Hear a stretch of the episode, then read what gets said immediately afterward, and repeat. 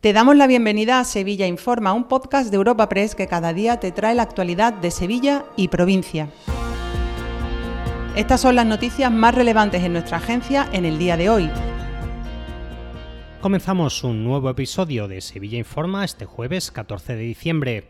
Lo hacemos con las últimas cifras del censo y es que reflejan que durante 2022 Sevilla Capital recuperó casi 3.000 habitantes tras su larga caída demográfica. El conjunto de la provincia ganó de su lado cerca de 10.000 vecinos, principalmente por el crecimiento de la corona metropolitana. Pese a este repunte, Sevilla Capital sigue lejos aún de la barrera de los 700.000 habitantes, de la que se cayó en 2014. El alcalde hispalense, José Luis Sanz, ha achacado la problemática a la parálisis urbanística de la capital frente al dinamismo del área metropolitana. Hablando de urbanismo, Sanz ha confirmado que revisará las reurbanizaciones planeadas por el anterior gobierno local del PSOE para la Gavidia y el entorno del Teatro Lope de Vega. Y es que el alcalde no comparte los diseños de la era socialista. Así ha hablado José Luis Sanz. Ahora, esa plaza con estética casi soviética que tanto le gustaban al Partido Socialista, pues como no nos gustan, claro que las vamos a revisar. Y lo que no nos guste se revisará y se remodelará. Además, el Colegio de Economistas ha presentado hoy la nueva edición de su barómetro de Sevilla. La institución vaticina que el número de ocupados sufrirá un freno en su crecimiento tras el repunte del 7% en 2022. No obstante, los economistas esperan que el paro caiga el año que viene al 15%.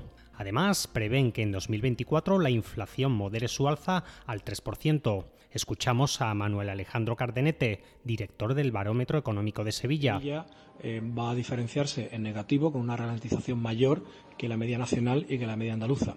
Eso tiene un traslado en mercado laboral y es que la tasa de paro cerrará este año en una tasa del 16,7% y para el año que viene la previsión que tenemos es que sea de poco más del 15%, una tasa de desempleo del 15,2%. Como positivo decir que la tasa de inflación sí va a tener una tasa de inflación donde dejará de ser un problema con un cierre del año de poco más de poquito por debajo del 4%, 3,9%, y con una inflación para el año que viene que prevemos ligeramente inferior al 3%.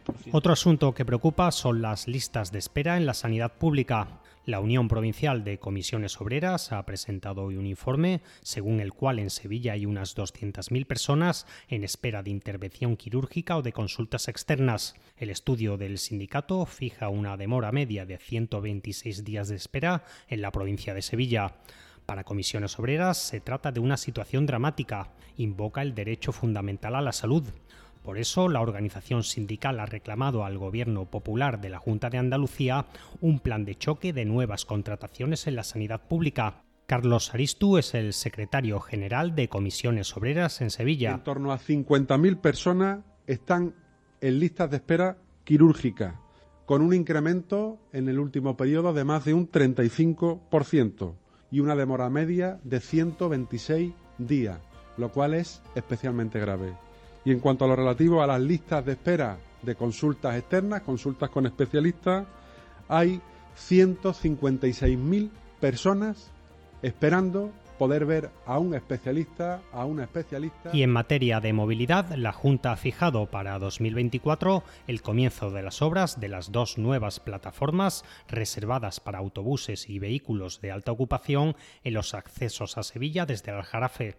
Ambos proyectos suman una inversión de más de 34 millones de euros, principalmente con cargo a fondos europeos. Respecto a la movilidad en la capital, recelos a la nueva señalización roja para delimitar los carriles de autobuses y taxis.